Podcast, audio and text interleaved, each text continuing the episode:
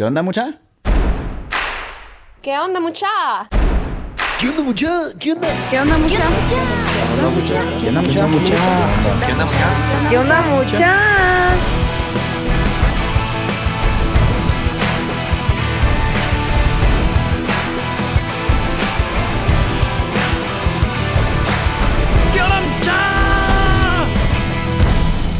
onda, mucha? ¿Cómo están? Espero que estén muy bien. Mi nombre es Jorge Delio y suelo ser la persona que te recuerda que aún no sos ni la mitad de lo que vas a llegar a ser. Así que bienvenido una vez más a ¿Qué onda, mucha? Podcast. Comenzamos.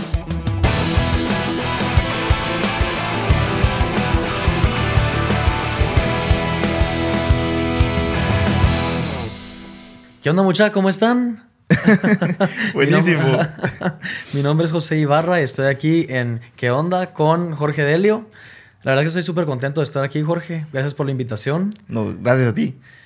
Bueno, muchachos, les presento a José Ibarra, visionario, emprendedor, una nave, la verdad. Es fundador de Horizon Business Magazine. Wow, ahorita me sentí bien gringo. que es una revista empresarial 100% chapina. También es organizador de eventos increíbles como Visionarios, en donde llegan conferencistas geniales de los cuales muchos emprendedores podemos aprender. Y su más reciente proyecto, el evento cultural más grande de Guate, llamado Reformarte, que nace para inspirar e impulsar el arte guatemalteco. Ah, Así que sí. bienvenido, José. Qué chilero suena. bienvenido hombre. a ¿Qué onda, mucha? Podcast. ¿Y qué onda? ¿Cómo estás? Bien, la verdad es que súper contento con un montón de proyectos en la marcha. Y bueno, como ya dijiste, se viene el proyecto cultural más grande de Guatemala para impulsar el arte Buenísimo. guatemalteco, así que contento. Ok, quisiera empezar con algo bien importante. O sea, una pregunta así rompehielo. A ver, a ver. ¿Cuál es tu visión o cuál es tu propósito en la vida? ¿Qué es lo que te mueve día a día? ¿Cuál es ese motor? Lo que te impulsa todas Ok. las mañanas. Bueno, la verdad es que lo que me impulsa todas las mañanas es mi familia.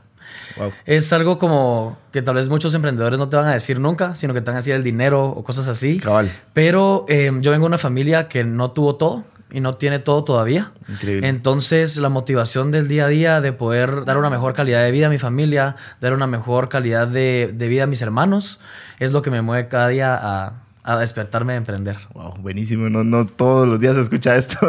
Increíble. Te admiro un montón. Otra pregunta. ¿Cómo fue que te encontraste, cómo fue que encontraste tu visión y cómo tener una visión clara? O sea, ¿cómo mantenés siempre esa visión y no te desvías del camino? ¿Y cómo la encontraste? ¿Cómo lo descubriste? La verdad es que eso es un gran reto. O sea, es, es un reto súper grande porque mm, primero uno como que desde pequeño ya tiene... ¿Qué es, lo que, qué es lo, a lo que uno se va a dedicar cuando, cuando uno es grande? ¿verdad? Uno como que atrae esos rasgos y hasta como que tu mamá o papá te dicen, ah, este va a ser ingeniero, este va a ser doctor. Y no te lo dicen en mal o porque ellos quieran que tú sigas esa carrera, Claro. sino que simplemente tenés características que te definen como la persona que vas a ser. Y armas los legos y todo. Eh, Exacto. ingeniero. Ajá, Ajá, exacto. Entonces, yo siento que mm, para mí encontrarme fue estudiando algo que, mm, bueno, al final, te- te- o sea, siendo sincero, no me gradué de Ajá. la U. O sea, yo me quedé en cuarto año de la universidad eh, de comercio internacional y mercadeo, pero quiera que no, me dieron las herramientas para poderme vender como persona. Sí. Entonces, eh, en el ámbito de la publicidad, yo siempre desde pequeño soñé con ser parte del medio, de estar siempre como en el loop.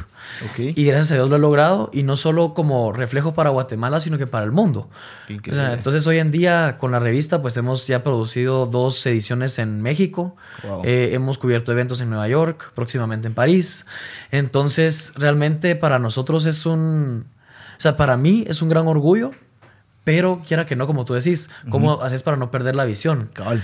O sea, Em, ¿cómo, cómo no perder ese enfoque? va? Porque a veces hay tanto ruido. No, y ¿sabes qué pasa? Como emprendedores, cuando uno le empieza a ir bien, todo el mundo quiere hacer proyectos contigo. Sí. Entonces, eh, cuando todo el mundo quiere hacer proyectos contigo, es bien fácil dejar la, dejar la prioridad, la prioridad Ajá. e irse a lo demás. Cabal. Entonces, eh, para mí ha sido un gran reto, pero lo he logrado. A pesar de la revista, también está Rich, la agencia que yo tengo de, Ah, de influencers. Entonces, son dos empresas que si tú las ves compiten entre sí, porque la revista es un medio impreso Sí. y la agencia es un medio digital. Entonces, eh, para mí ha sido un gran reto también poder llegar a una reunión y, no, y tener que abstenerme de hablar de mi otra empresa, Claro. que yo sé que también puedo generar de esa empresa. ¿Cómo ¿verdad? separar? ¿Cómo separar? Entonces, separar esos dos mundos ha sido el reto Pero yo creo que si uno tiene la motivación correcta y si uno tiene las herramientas, em, bueno, una visión clara. Suponete la gente lo que quiere últimamente es el dinero. Sí, Pero ese es el enfoque si de la eso te mueve, siento que va a ser algo efímero y se va a terminar. Porque el dinero viene y el dinero, el dinero se va. Solo es una herramienta. Ajá, yo admiro mucho a Sara Al-Sugaray, porque Ajá. ha sido una persona que ha tenido todo y también ha, ha tenido nada. Y ella fue mi segunda portada de la revista y hablamos sobre la resiliencia y que el éxito es constante. Es algo que tenés que cosechar día a día. Entonces es por eso que vos, ves, no, me- no, te, no te voy a mentir, pero nunca me estoy quieto. O sea, siempre Claro, o sea, estoy siempre creando, siempre estoy haciendo cosas estar activo. diferentes. Exacto. O sea, siempre estar activo, estar en entrevistas, estar en programas, En estar en todos lados, en podcast, ajá, que alegre. Entonces, eso, más que todo es siempre estar activo y que tu motivación siempre sea la correcta. Increíble. Qué genial. ¿Y a los cuántos años consideras que, que descubriste tu visión o tu propósito en la vida? Mira, yo siento que mm, fue a los 22 cuando empecé a emprender. Súper joven. Ahorita tengo 25, o sea, ya llevo tres años como en el mercado emprendedor. Ajá, qué increíble. Ajá. No, y lo estás haciendo muy bien. Sí, no, la verdad es de que para hacer tres años es algo sorprendente lo que me ha pasado. Sin embargo, no estoy donde yo quiero estar. Porque yo hablaba ayer con los estudiantes de la Landívar cuando fui a, a dar mi charla Ajá. de que todavía no estoy en, o sea, en capacidad de tener una libertad financiera Ok. o no estoy en capacidad para pagarle a mis hermanos la universidad o cosas así, ¿verdad? Ajá. Pero, pero sí estoy viviendo mi sueño. Y yo Claro. trabajo día a día y yo le he respetado todo su tiempo. O sea, yo sé que eh, hay momentos donde uno solo va a ganar 100 quetzales o 1000 quetzales y hay momentos donde uno va a ganar de 20 mil a 30 mil quetzales. Y está bien, porque simplemente estás ganando, ¿verdad? Claro. La gente a veces ve las pocas ganancias como pérdida, pero yo veo cada oportunidad como una oportunidad. Wow. No, y al final es tu visión lo que te sostiene. Exacto. Día a día. Lo que, lo que te mantiene atado. Sí. Genial, José. Otra pregunta. Para vos, ¿qué es un emprendedor y qué características tiene un emprendedor? O sea, que vos digas, este Ajá. es emprendedor por esto, esto y esto, fijo. Mira, un emprendedor es una persona que se arriesga sin tener miedo. Pero más allá de ser un emprendedor, tiene que tener la característica de querer evolucionar constantemente. Porque el emprendedor que se queda como emprendedor se muere. Entonces el emprendedor tiene que tener una visión clara de volverse empresario.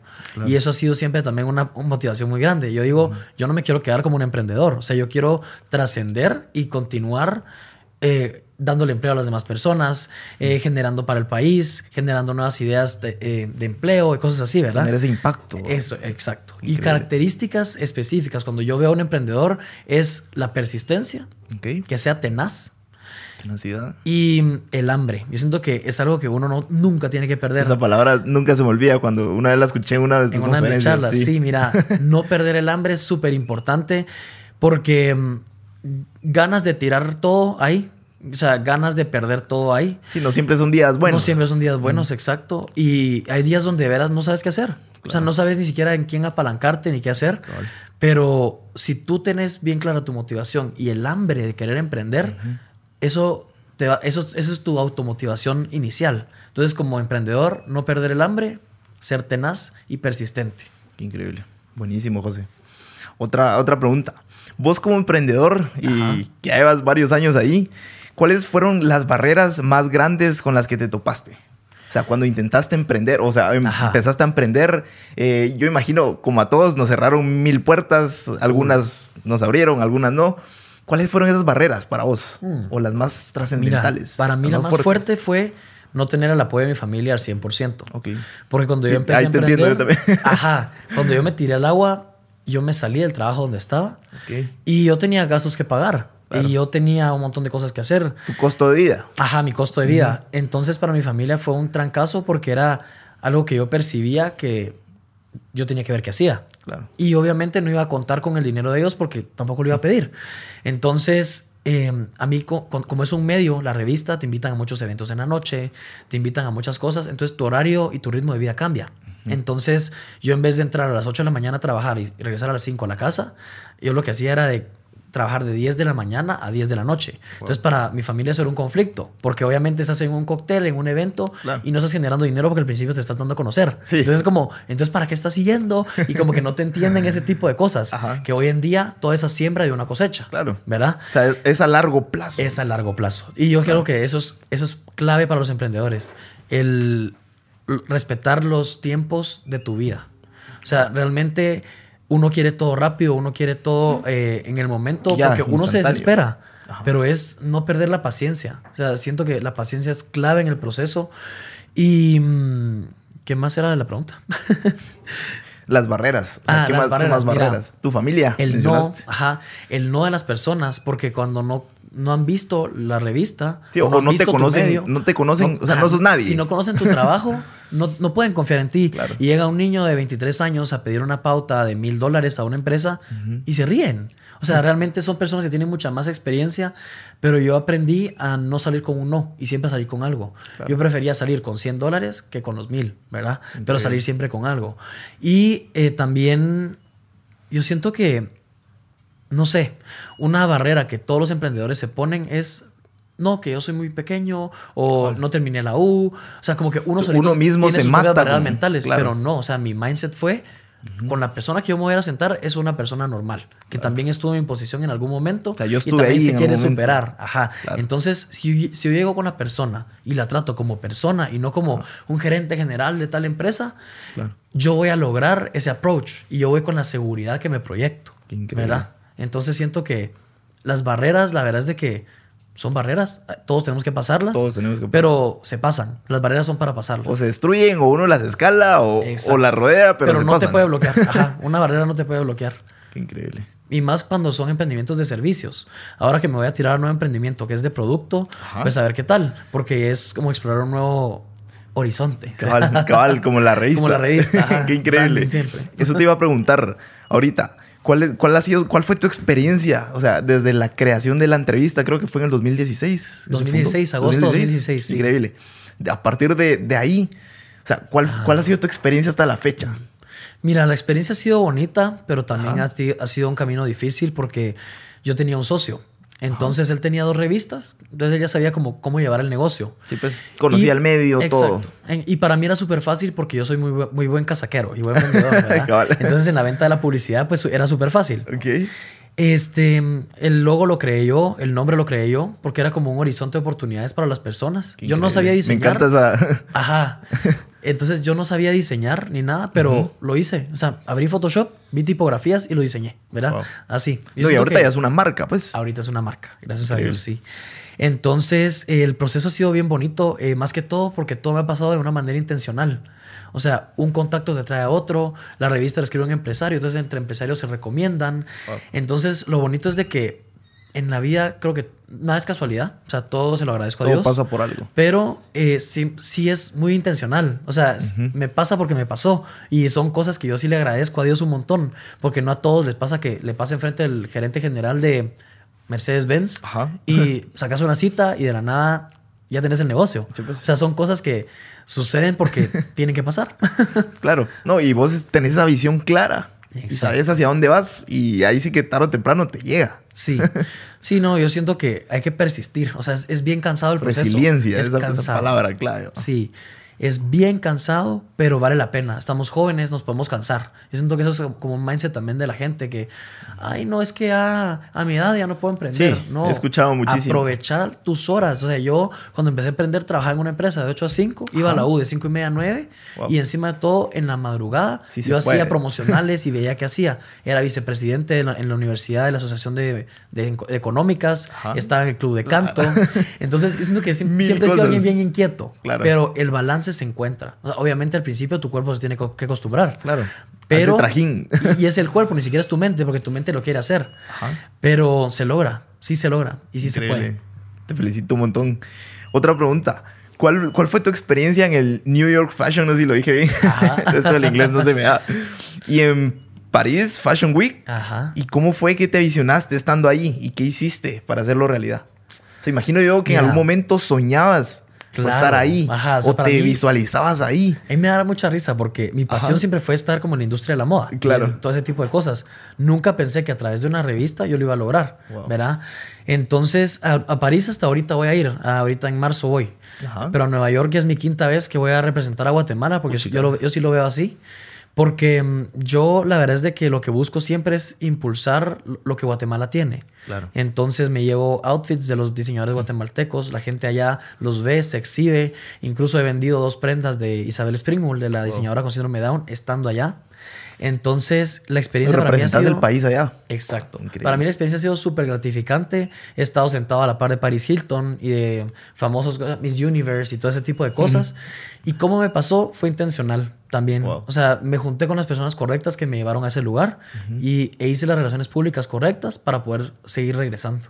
Y es por eso que hoy voy también a París, ¿verdad? Qué increíble. Qué Yo siento que sí, también tu, tu círculo y tu nivel de influencia Ajá. impacta sobre tu vida. Todo lo que uno hace. Sí. Todo lo que uno hace a largo plazo. Exacto. Tiene consecuencias. Increíble. Contame, eh, José, ¿cómo, ¿cómo es que surge reformarte? ¿Y, y cuál, cuál es la visión o el propósito del evento? Me llamó bastante la atención porque ahí sí que es bien disruptivo lo que, lo que estás haciendo con este evento. Exacto, mira, la verdad es que a mí me emociona muchísimo porque eh, ya existía un evento de moda en Guatemala, ya existía un evento de arquitectura, ya Ajá. existen muchos eventos de gastronomía, pero yo quería hacer algo diferente para el aniversario de la revista. Y yo decía, ¿qué voy a hacer? ¿Verdad? La verdad es que a mí viajar me ha permitido vivir experiencias únicas y nació Reformarte del apoyo al artista guatemalteco. Porque en Guatemala no apoyan a los artistas em, Sí, hay un montón. en todo sentido, ¿verdad? Yo siento que sí les compran los- las obras, o sea, la, la gente, sí- o sea, ellos sí venden, pero podrían hacer mucho más, Claro. ¿verdad? Explotar ese talento. Exacto. Yo, una filosofía que tengo es de que si alguien creyó en mí, ¿cómo no voy a creer yo en las demás personas? Claro. ¿verdad? Entonces, Reformarte nació de eso y de mis locuras. Entonces, hablé con Mercedes-Benz justo Ajá. y dije, mira, ¿por qué no ponemos a dos artistas pintando carros? Entonces Mercedes dijo, bueno, o sea, hagamos el evento. Y yo convoqué a 10 artistas de Guatemala. Yo no sabía Ajá. nada de arte, solo sabía que quería hacer el evento y apoyar el arte guatemalteco. Claro. Y se empezaron a sumar todas las marcas. eh, se metió marcas mundiales, Mercedes-Benz, está, eh, bueno, escénica con el montaje, eh, joyerías, eh, marcas de ropa. Y resultó siendo un evento que impactó a más de 800 personas Qué porque cada invitación era una pieza de arte por un artista. Wow. Entonces a las personas se Qué volvió único. un evento cultural único y para Ajá. mí fue la mejor catapulta para el aniversario de la revista. Qué increíble. Y eh, este año traigo... Sí, que, eh, se, que se viene para reformarte 2019. ajá, Creo que mira, ya pronto. Sí, es el 14 de marzo. Wow. Están Mira, todos invitados, por cierto. no, ah, son mentiras. Ahorita te voy a decir por qué. ok. No, este, yo me fui a México y tuve la oportunidad de conocer a Cristina Mérida, que es la nieta Ajá. de Carlos Mérida, el artista Ok. guatemalteco que hizo el Banco de Guatemala, el, el mural de Lix y muchas cosas. Ajá. Y entrevistándola ella se pone a llorar conmigo y me dice, mira, mi abuelo nunca tuvo apoyo en Guatemala. Hay un museo Carlos Mérida, hay una medalla Carlos Mérida en Guatemala, pero realmente en Guatemala o sea, las nuevas generaciones ni saben quién es él, ¿verdad? Y yo lo que le dije, bueno, yo no iba a hacer el evento porque yo decía, a la una metida de huevo. Ajá. Sí, literal. Pero dije yo, no, vamos a apoyar el arte guatemalteco como es. Carlos Mérida es un artista que ya se murió, es, ahorita es su bicentenario, y no puedo creer yo que en México le estén haciendo un homenaje de tres meses en un mural donde la gente puede ir a apreciar el arte de él y en Guatemala no, podamos, ¿verdad? y ni siquiera lo conocemos o algo así. Exacto. Entonces vine yo y yo le dije, mira, yo te voy a llevar a Guatemala, voy a llevar a tu hijo también, su hijo es artista también, Increíble. y traigo también todo, eh, o sea, como que todo el arte de Mérida de México. Vamos a hacer una subasta, reteo otra vez a 10 artistas de Guatemala a que Ajá. hagan una obra en homenaje a él. Y va a ser una Qué gala pelado. de experiencias. Mercedes-Benz vuelve a entrar. Este año viene como que mucho más grande. El año pasado fue en Cayalá. Ajá. Este año va a ser en Avia. Y lo bonito es de que va a ser un evento de cuatro días, donde sí puede participar toda la gente. Porque en la gala es una gala como super VIP, donde van a haber Ajá. embajadores, diplomáticos y todo el rollo. Va a haber un día de workshops donde las personas van a poder ir como artistas o como personas a saber cómo venderse en Guatemala, a saber cómo superarse y va a haber un storytelling de Carlos Mérida. Ay, y esto lo voy a enfocar también mucho a universidades y colegios porque yo quiero que los niños sepan el legado que Guatemala tiene a nivel mundial. Claro, porque Carlos Mérida también. estuvo con Picasso, ¿me entendés? Wow. Y este, el sábado y domingo, que es el 16 y 17 de marzo, va a estar Ajá. abierto al público. La exposición va a costar 50 quetzales la entrada y pueden vivir una experiencia como la que todos vivieron en la gala. Buenísimo. Entonces la gente pues va a tener ahí todas las cosas y mm, todas las obras de arte y van a poder vivir esa experiencia única en Guatemala que no se ha hecho en años, ¿verdad? Qué increíble. No, y el arte es experiencia, ¿no? Sí. O sea, ¿cómo- No, y mira, apoyar el arte guatemalteco realmente trasciende. Ajá. Yo siento que cuando tú apoyas eh, algo que es eterno, o sea, el arte es eterno, tú Ajá. regalas arte y regalas algo que lo puedes hasta heredar a tu familia o a tus hijos. Entonces, eh, yo, yo siento que apoyar ese tipo de cosas vale la pena. Qué increíble. No, y al final eso, eso, esa clase de eventos sirve como motivador a un montón de gente que quizás no, no, no, no se quiere dar a conocer. o sea, Exacto, tiene no se artista, ajá, no se atreve a dar ese paso. No, y hay tantos fotógrafos con tanto talento también Cabal. que me encanta apoyar. Escultores eh, en la industria de la moda, en la industria de la gastronomía. O sea, los chefs son artistas. Sí. Eh, suponete vamos a tener un diálogo de Pepo Toledo con el bajista de Luz Nahual. Voy a tener una banda de jazz en la noche y también voy a tener un DJ porque a mí me gusta integrar todo el arte como tal y que la Sí. gente lo pueda apreciar y que sea algo como exquisito. Entonces es una experiencia exquisita para los que lleguen, ¿verdad? Increíble. Al final la, la experiencia es un viaje, ¿va? Exacto. Un viaje y eso es lo que estás dando con este evento. Sí. Qué increíble, te felicito. Gracias. Genial. Ok, ya vamos casi terminando. Y una, una última una pregunta clave. Ajá. Te pregunto, José, si pudieras tomarte un café por cinco minutos con el José de 15 años, ¿qué le dirías? Uy, me Imagínate que estamos aquí. Ajá. Y estás enfrente del el mismo tú de 15 Ajá. años. Mira, justo a los 15 años fue cuando se separaron mis papás. Wow. Entonces, para mí, tomarme un café con esa persona es. ¡Wow! O Cinco sea, minutos. O sea, tenés cinco minutos ajá. así. No, contados. le diría realmente que mm, siga soñando los sueños que tiene en ese momento. Porque fueron los sueños que hoy trascendieron al futuro que hoy tiene. Increíble. Le diría que mm, no importa lo que pase, o sea, de que el dinero se hace, de que no importa los obstáculos, todos los obstáculos se pasan. Se superan. Ajá, y que no importa que no haya nadie a tu alrededor, de que siempre pues cre- creer en ti mismo. O sea, que de que no importa que no esté nadie a tu alrededor, siempre estás tú y tú sos tu mejor activo. Eso le diría. Cabal. Uno es la misma mejor inversión. Exacto, me voy a poner a llorar acá, mira. es que, ajá, lo que yo creo pero los es que te 15 lo años, a los 15 años para mí es, fueron un año como trascendental, Imagino. donde me cambió la vida totalmente. Entonces, siento que ese José, eh, todo lo que en ese año tal vez lo destruyó, Ajá. hoy lo hizo bien fuerte. Y me hizo- o sea, para mí mis 15 años fueron como de madurar. Y esa madurez es la que me llevó a ser quien soy hoy. Entonces, es como enjoy the process. O sea, Increíble. lo que a ti te hizo sufrir, te hizo hoy fuerte, ¿verdad? Eso, eso me recuerda a, a algo que yo leí que, que dice Steve Jobs, que al final es conectar los puntos. O sea, cuando miras hacia atrás todos esos eventos trascendentales que te marcaron, o sea, al final conectas y te Exacto. llevan hacia donde estás ahora mismo. Exacto. o Entonces- sea, el dolor es bueno, ¿sabes? Porque te lleva a crecer. Tienes razón. Qué increíble. Y gracias por, por dejarnos Por conocer esto, sí. Así, esto es material inédito. Cabal. ok, José, ¿qué libro, video o herramienta digital recomendás que te haya cambiado la vida? Mira, a mí me cambió la vida el libro de los siete hábitos de los adolescentes altamente efectivos. Qué ¿Por increíble. qué? Yo recibí el taller junto, bueno. a, junto a Sean Covey, o sea, cuando Ah, vino a puchicas. Guatemala. Entonces, para mí, ese taller me cambió la vida en todo sentido porque aprendes a sinergizar, a saber de que uno más uno es igual a uno Ajá. y de que todas las personas al final suman para tu vida. Claro. Entonces, ese libro para mí fue súper importante y el siguiente fue las seis, igual de Sean Covey, las seis decisiones más importantes de tu vida, que es un libro donde tú aprendes a romper cadenas generacionales y aprendes como que a ver para atrás, pero crecer. Claro. Entonces, es, yo la verdad es que no leo mucho, a pesar de que escribo mucho, no leo muchos libros, sino que leo mucho artículo, este, mucha revista. Pero siempre te mantienes Cosas más puntuales, informado, sí, informado.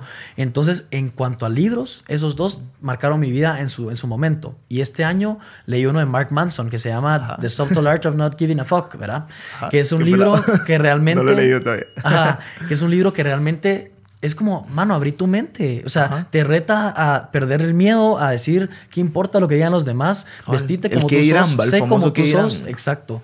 Y en Guatemala todos tenemos miedo, pero Ajá. si tú te atreves a ser un agente de cambio, lo puedes hacer.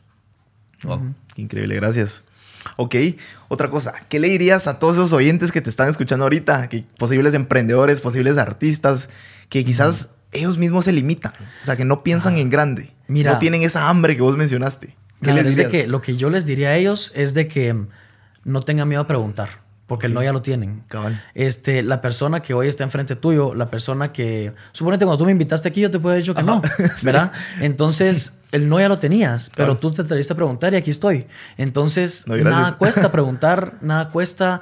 O sea, las personas son personas. Claro. Entonces, yo siento que si uno pide, o sea, un- uno tiene que tener miedo de pedir, porque eventualmente la gente te quiere ayudar. Uno cree que la gente te quiere hacer daño, pero no, la gente te quiere ayudar. No, Entonces, y si tu- tus buenas intenciones exacto. te ayudan. El mejor consejo es preguntar. Buenísimo. Gracias, José. Te agradezco. Ok, eh, pasamos a la última parte. Es una pequeña dinámica. Yo Ok. te voy a, te voy a mencionar una, una palabra Ajá. y vos me vas a decir rápidamente lo primero que se te venga. ¿Ok? Ok, ¿Listo? pues. Sí. Va. ¿Qué es lo primero que se te viene a la mente al escuchar la palabra crujiente? Tortrix. Eso, increíble. No, que conste que no estamos haciendo publicidad Ah, ni no, nada, no pero. ok, buenísimo. Y te agradezco mucho, José, por tu tiempo, por, por el aporte que estás haciendo, por el valor, el contenido. Y yo sé que vas a impactar a muchas personas con lo que acabas de, de decirnos. Así que muchas gracias, José. Te No, agradezco. muchas gracias. La verdad es que súper contento de contar, eh, de estar parte en esta primera temporada del podcast. Buenísimo. Gracias. Gracias, José. Te agradezco. Adiós. Órale.